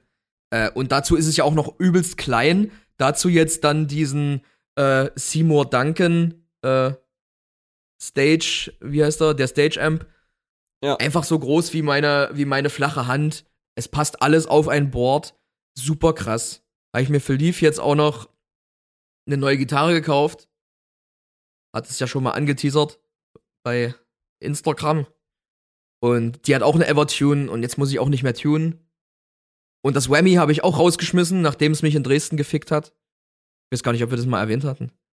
Äh, diverse Male, ja. Nee, nee. Was das Problem war, hatten wir, glaube ich, nicht erwähnt. Achso.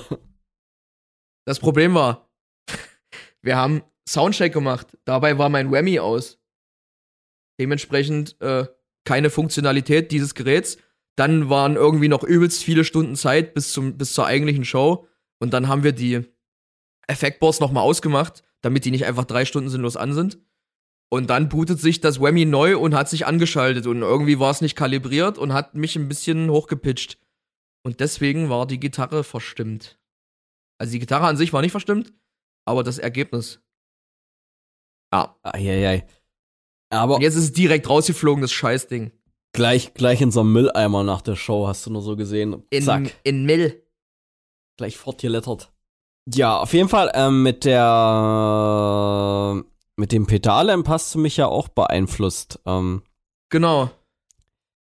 da habe ich jetzt auch meinen getreuen Orange, den hatte ich jetzt drei Jahre, der Toaster. Davor hatte ich den älteren Toaster, den hatte ich seit 2013. Ich hatte fast zehn Jahre den gleichen Amp.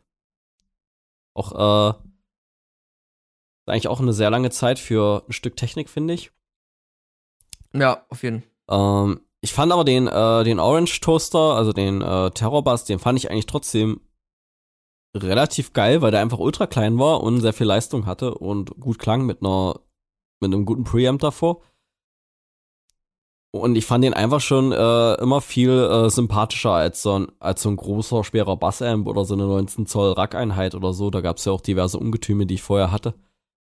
War eigentlich auch immer alles viel zu schwer und viel zu groß und viel zu teuer und ich fand es auch immer ultra unsexy, wenn so Bassisten bei einer Show so eine äh, so, so ein Rack hatten mit so sechs Höheneinheiten und dann war da so ein also ein übelster Cube und dann war da keine Ahnung drei Höheneinheiten Amp und dann noch noch ein Schubfach nur für einen Bassisten, was schon den ganzen Kofferraum voll gemacht hat so. Also absoluter Mist, hatte ich aber auch. Das ist es eben, ne? Wie, wie du dich jetzt auch beim, beim Autopacken immer wunderst, wie viel Platz wir noch haben, obwohl wir zwei Kisten Merch mit haben und so weiter. Aber im Endeffekt kann ich bei mir jetzt alles auf einen auf einen Koffer runter reduzieren, auf einen Effektbedarf, äh, nee, also, also auf ein Effektboard. Da ist einfach alles drauf, was ich brauche. Ja, ich habe da auch äh, bei meinen alten Bands und bei Storyteller, ich habe da auch einen übelsten Hass gehabt, wenn sich denn nicht irgendwer noch irgendeinen scheiß Koffer gekauft hat und hier noch ein Case und da noch ein Koffer und äh, schaut mal her, mein neues Case, das ist riesig. Und dann nochmal, Alter, wir brauchen immer schon eine Stunde zum Laden, Ja. dass das alles irgendwie reinpasst und jetzt wird es einfach nochmal wie Brandbeschleuniger und nochmal mit einem äh, größeren Case für irgendwas nochmal komplizierter gemacht. So. Ja. Und das wirst du jetzt auch bei immer mehr Bands sehen, auch bei großen Bands, dass, dass die sich jetzt äh, äh, umrüsten auf solche, zum Beispiel auf den Quad Cortex oder halt die, also spielen auch viele Bassisten oder halt die, die äh, Darkglass Preamps. Genau. Du musst ja auch mal überlegen, dass du damit zum Beispiel in ein Flugzeug steigen musst. Wir vielleicht nicht, aber trotzdem ist es beim Reisen halt viel, viel entspannter. Äh, das kriegst du da halt easier, easier weg als irgendein so ein 5150 PV äh, Powerhead, der 50 Kilo wiegt. Ja, oder den du dir im, auf einem anderen Kontinent für 50 Euro am Tag mieten musst. Für 20 Shows. Ja, oder das. Genau. Plus Box. Genau. Äh, ja. Also keine Ahnung. Ich habe jetzt auch nur meinen Bass im Softcase und einen Koffer, wo alles drin ist. Voll geil. Ja. Und äh, damit läuft der Rock'n'Roll. Keine, keine, also eine Box hätte ich jetzt theoretisch auch, aber jetzt zu einer Show fahren ist eigentlich ultra viel Platz. Ich sag dir, Bring Me the Horizon könnten mit dem Caddy touren. Äh, was ihr Equipment angeht, vielleicht ja. Was die Bühnenshow angeht, wahrscheinlich nicht. Aber ja, jede Band kann das. Dann soll denen das mal einer sagen, was, wie dumm die sind. also, was ich zum Beispiel gehört habe, äh, Electric Callboy, die, die haben ihr, ihr komplettes Bühnenset, fahren die mit vier LKWs. Nicht. Äh, Rammstein, sind die nicht irgendwie krass viel? 40. 40, ja. Ja, aber die haben ja eine komplette, äh, eine komplette Bühne mitgebracht. Also Electric Cowboy, die haben vielleicht ihre ganzen LED-Aufbauten äh, und hast du nicht gesehen und Pyro und Scheiße. Aber Rammstein, die haben ja eine, eine ganze Bühne mit sich rumgefahren. Das ist einfach geisteskrank. Ich habe mal gehört, die Show beim Highfield, die brauchten für den äh, Aufbau von Rammstein brauchten die 60 Hands. Boah. Das war halt ultra viel. Also das ähm, muss sich am Ende trotzdem irgendwie rentieren, das no. ist das Krasse. Aber äh, lokale Hands, die hatten auch ihre eigenen Hands noch mit dabei. Ja, ja. Also bestimmt irgendwie 100 Ameisen, die da irgendwie rumgewuselt sind, nur dass die Rammstein-Show steht. Übelst krass. Und dann baust du die auf für eine Show, die geht zwei Stunden und dann baust du die am nächsten Tag wieder ab und fährst zur nächsten Stadt, um sie wieder aufzubauen. Genau. Und die haben mehr Leute, die da Scheiße schleppen müssen, als wir wahrscheinlich Gäste bei den meisten Shows, die wir spielen. aber krass. Und sprechen ja jetzt eigentlich nur über, ich sag jetzt mal, über äh, Beschallung. Zum Beispiel, wir haben ja, jetzt hätte man zum Beispiel auch endlich mal Platz im Kofferraum für ein bisschen eigenes Licht, dass das nicht einfach nur aussieht wie ein Pornodreh. Ja, da bin ich auch schon dran an dem Thema, aber es ist nicht so einfach, wie wir dachten. Schade. Leider nicht. Dann ist, ist es was für die 40. Folge. ja, also vielleicht auch nicht, weil wir jetzt, wir machen ja jetzt nur noch halbjährlich hier eine Folge. Ja, mal schauen. Übers In-Ear haben wir ja auch noch gar nicht gesprochen, deswegen. Genau. Äh, ich glaube, das, das würde das jetzt auch den, das würde auch den Rahmen jetzt sprengen. Genau, aber ich meine nur, für den Platz, den du jetzt im Kofferraum frei hast, weil du nicht ähm, riesige Amps hast, in noch riesigeren Cases, könntest du jetzt mal zwei, drei geile Lampen irgendwie am Start bringen, so dass du halt nicht aussiehst ja. wie ähm, wie dieses Meme, ist this the stage? Yes, wo du einfach nur so vor so einer Stufe stehst mit deinem drei Kofferverstärkern drauf so und äh, der musste da die Leute damit entertainen so. Das ist ja gibt sich ja auch alles die Hand. Ja, ist immer nur schwierig, wenn du so Shows spielst, wo du irgendwie Zweiter oder Dritter von Vieren bist, wenn du dein eigenes Licht hast mit der Auf- und Abbauerei und dass dann da keiner was kaputt macht und all so ein Scheiß. Äh, muss man sich alles irgendwie mal durchdenken. Ja, das ist räudig auf jeden Fall, gerade bei solchen Konzerten, wo eh schon alles mit heißer Nadel gestrickt ist. Und du hast gerade den letzten Ton gespielt und äh, wischt noch den Schweiß aus der Fresse so. Und hinter dir steht schon irgendein so Heiko mit seinem Zeug in der Hand und will jetzt, dass du Platz machst, so, wo du denkst, Alter, ich habe gerade aufgehört. Äh, ist echt so. Irgendwie ist gefühlt, ja. Und stellt dir die ganze Zeit schon sein Zeug in den Weg.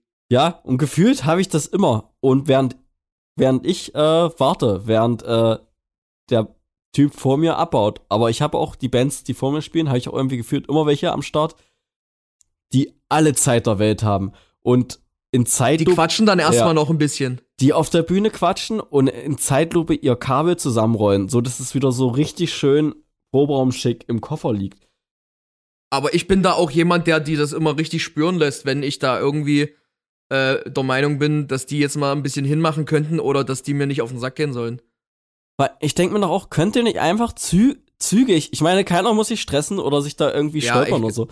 Aber man kann doch zügig sein Zeug abkabeln und das in der Backstage oder was weiß ich wo. Irgendwo kann man doch das gemütlich zusammenrollen. Also ich mach immer ein bisschen Wirrwarr und äh, mach dann irgendwie so meine 10 Minuten nach der Show, mache ich das irgendwie schick. Eben, das ist ja nicht nur für dich cool, wenn du dein Zeug schnell von der Bühne hast. Das ist ja auch, musst ja auch ein bisschen an die anderen denken, weil du ja auch selber wollen würdest, dass es bei dir so ist. Und dann denke ich mir immer, äh, ist das daran, liegt das daran, dass die halt nicht so erfahren sind oder ist es denen einfach Wurst? Ich glaube, das ist die, die knallharte Mischform aus allem. Ja, okay. Aber ja, ich habe das jetzt bei den letzten, obwohl jetzt die letzten Shows weiß ich nicht, aber ich glaube, die Shows jetzt so Anfang des Jahres, die wir gespielt haben, hatte ich das extrem oft, wo ich die Typen vor mir haben auf jeden Fall ultra lange gebraucht mit Abbauen, wo ich dann richtig keulen musste, dass ich pünktlich fertig werde. Ja. Und nach mir, aber ich warte dann ja auch irgendwie an der Bühnenseite, dass der wenigstens ordentlich arbeiten kann.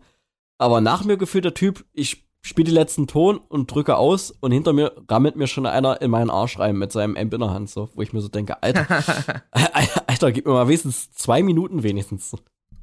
Ja, was mit dir? Du bist doch schon 30 Sekunden fertig. Genau, äh, mach mal hin hier. Äh, wir wollen, wir wollen jetzt hier auch spielen und richtig abrocken. Aber ja, das ist jetzt, das ist jetzt nur äh, Geplauder aus dem Nähkästchen. Ähm, nee, aber ansonsten, ich bin ansonsten auch sehr zufrieden mit meinem Live-Setup jetzt. Also, äh, der äh, Vollständigkeit halber, ich gehe jetzt auch nur noch in meinen Preamp, in den äh, Pedalamp, wo ich mhm. Angst hatte, dass 180 Watt waren es, glaube ich, oder 170? 170. 170, ja, das ziehe nicht ausreichend für Bass, aber habe ich mich äh, geirrt. Ja, du konntest ja zum Glück bei der Probe mal meinen austesten. Ich habe den ja auch für mein Quad Cortex, falls ich mal irgendwo in eine Box rein muss. Äh, wie zum Beispiel in Halle war und da war ich schon echt krass überrascht. Also ich habe den nicht über die Hälfte aufgedreht. Ja, also ich habe den jetzt auch im Proberaum bei 40% gehabt, den, äh, den äh, Pedal Amp. Richtig, richtig krass. Also auch der Sound. Ja. Keine Ahnung. Also jetzt für 450 Euro echt, echt günstig. Und ich höre da jetzt tontechnisch keinen Unterschied zu einem 1000 Euro Amp, der irgendwie fett auf meiner Box stehen würde.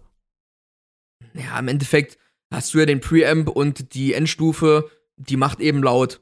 So. Ja. Und du hast ja sogar noch ein EQ dran, um mal ein bisschen was zu pushen. Hat ja auch was gebracht beim Bass vor allem.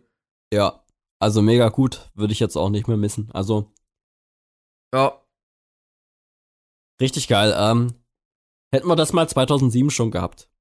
Ja, ich bin jetzt auch mit meinen Gitarren absolut top. Ich habe die, die Ibanez für, für Inner Space. Die ist äh, eine Bariton und hat, hat ähm, die Fishman Modern Fluence drinne und Evertune und das ist alles so perfekt für die Musik und die spielt sich übelst geil. Dann habe ich jetzt für, für, für Leaf die äh, LTD ähm, die für meiner Meinung nach die best intonierte Gitarre ist, ist, die ich jemals hatte. Also die ist wirklich äh, bunt rein, würde ich meinen. Und also von Werk aus schon. Und ja, und dann habe ich ja noch die Ormsby Multiscale, die ist halt die perfekte Ersatzgitarre, weil ich die für beide Bands spielen könnte. Also mit den Seiten, die ich da drauf habe, könnte ich, da, könnte ich die locker auf Giss runterstimmen. Einfach weil die halt eine 30er Mensur hat oder so, zumindest auf der tiefsten Seite. Bei, bei welchem Setup würden dir, wenn du das jetzt sehen würdest, egal ob Musiker oder Gast, bei welchem Setup würden dir 2023 am meisten die Haare zu Berge stehen? Wenn du jetzt, sag ich mal, auf eine, auf eine Local Show gehst oder auf eine irgendeine Show. Oh, also ich, also ich fand immer, für mich so der übelste Endgegner war so der PV Wolf King. Den hatte einfach jeder. Und der klang wirklich scheiße. Stimmt. Ich finde, so, selbst wenn wir, also wenn wir jetzt mit Bands spielen, die noch Vollröhre haben, also zum Beispiel in Hannover, da kamen ja wirklich Bands an und haben sich unsere Setups angeguckt und das Rack und dachten so, wer sind diese Leute? Kommen die aus dem Weltall? Und äh, weil die hatten hier alle die übelsten 5150 und, und Mesa-Amps und 1000 Boxen und keine Ahnung. Was ja auch geil, was ja auch geile Amps sind, muss man ja sagen. Äh. Was geil ist, was geil ist, ja. Und ich denke mir aber, okay, du hast jetzt diesen Amp und der klingt, wie er klingt. Aber ich kann mir den halt mit meinem Gerät, kann ich mir den Sound capturen und es klingt zu 99% genauso. Und das, was ich auch geil fand, auch vor allem in Hannover war das so, und ich habe das jetzt auch schon öfter gehört, äh, dass halt zum Beispiel die Leute von Cremations kamen und meinten, ey, sag mal, hast du was an deinem Setup verändert? Es klang übelst krass fett. Und ich so, äh, ja, alles ungefähr. Und ja, es hat mich auf jeden Fall mega gefreut. Aber ich hatte das auch jetzt zwei, drei Mal, seitdem ich den Dark Class hab, dass irgendwie Leute ankommen und meinen, der Bass-Sound wäre übelst fett. So. Und ähm, mhm. das hatte ich jetzt zum Beispiel bei Storyteller nicht, wo ich der Meinung war, ich habe sehr viel Wert auf meinen Bass-Sound gelegt und wie vorher noch angedeutet, äh, sehr viel ähm, Wert auf Equipmentwechsel gelegt. so. Ja. Aber ja, Jetzt sag ich's erst bei Inner Space, dass Leute sagen, äh, der Basssound ist richtig geil. Also vielleicht war der bei Storyteller auch gut und er war aber nur äh, Standard gut. Aber ähm, ja, viele harte Bands äh, spielen irgendwie auch immer noch sehr äh, wie vor zehn Jahren. Ist mir aufgefallen. Auch viele von den größeren Touring-Bands. Ja. Und ähm, Ja, das find, ist mir auch aufgefallen. Also viele Leute feiern jetzt den Bass-Sound und ähm, keine Ahnung, es hat nur mein halbes Leben gedauert. Das, das, dass man da mal ein kleines Lob kriegt. was halt auch dieser, was halt auch krass ist, zum Beispiel mit dem Quad Cortex jetzt, mit dem Sound, den ich äh, bei Inner Space habe, der ist zum Beispiel sehr, sehr angelehnt an das, was Alpha Wolf so haben. Und der ist halt so super saturated und du hörst jeden Anschlag raus und er schließt super schnell. Und zum Beispiel habe ich in meiner Chain direkt hinter der Box noch mal einen Kompressor und so. Ähm, das, das, um genau diesen Effekt zu erzielen und hier noch ein EQ und da ein EQ und das kannst du, das kannst du halt äh, mit einem echten Amp so nicht so richtig machen. Ja, genau. Also ich glaube, das wird dann irgendwann, wird das so sein wie beim, wie beim Jazz, dass du da einen echten, also ich sag mal so, was jetzt Hardcore ist, wird irgendwann zu Jazz. Und beim Jazz brauchst du einen echten Kontrabass und so. Und so wird es da wahrscheinlich auch immer bleiben, dass du da diese äh, Museums-Setups brauchst. Ja. Damit es halt auch ein Stück weit authentisch ist für das, was die machen. Oh, ja. Genau, das ist halt so ein Ding. Ich weiß gar nicht, ob das viele Leute einfach machen wegen äh, dicke Eier oder weil sie einfach, weil sie es persönlich einfach cool finden. Also ich finde diese Amps auch cool, aber habe halt für mich entschieden, dass es äh, einfach viel, viel bessere Lösungen gibt, die äh, für mich ähm, mehr Sinn ergeben. Ja klar, das sieht ja immer geil aus, auch wenn wir irgendwo spielen mit größeren Bands, die eine ne fette Backline haben und wir haben dann Fotos davon, wie wir vor dieser Backline spielen. Das sieht ja immer sofort äh, rock'n'rollischer aus, wenn du da vor äh, so übelsten Türmen aus Verstärkern stehst so. Aber ja. Ey, der ganze Rattenschwanz, das zu transportieren und die ganze Logistik und das drei Uhr nachts in deinem Proberaum zurückzurammeln, das ist es einfach nicht wert. genau. Also mich zum Beispiel lässt sowas immer komplett kalt, solche, solche Full-Stacks und bla. Das sieht halt cool aus und Metal, aber ich äh, faddel mir da viel mehr einen ab, wenn mein ganzer Technikbums das übelst, übelst zusammen funktioniert. Äh, zum Glück, sage ich jetzt mal für mich, dass ich mir nicht so einen teuren Scheiß kaufen muss. Ja, das auf jeden Fall. Um, ähm, ich sag mal so, du hast ja auch denselben Effekt mit einem 300 Euro Banner, das geil aussieht. Und das faltest du zusammen und ist so groß wie dein Pulli. Ja. Wenn, wenn, das, wenn das cool aussieht. Ja, okay, Nils. Äh, keine Ahnung, wollen wir einen Strich drunter machen? Wir sind auf jeden Fall 2023 offensichtlich sehr happy mit unserem Setup. Genau, genau. Und haben viele Fehler gemacht. Ich war auch sehr oft nicht glücklich mit meinem Setup, muss ich sagen. Das gab's auch. Wo ich mir irgendwas ja. geholt habe und mir dachte, hey Nils, es ist einfach scheiße und als Dank dazu bist du jetzt auch noch arm. Geil.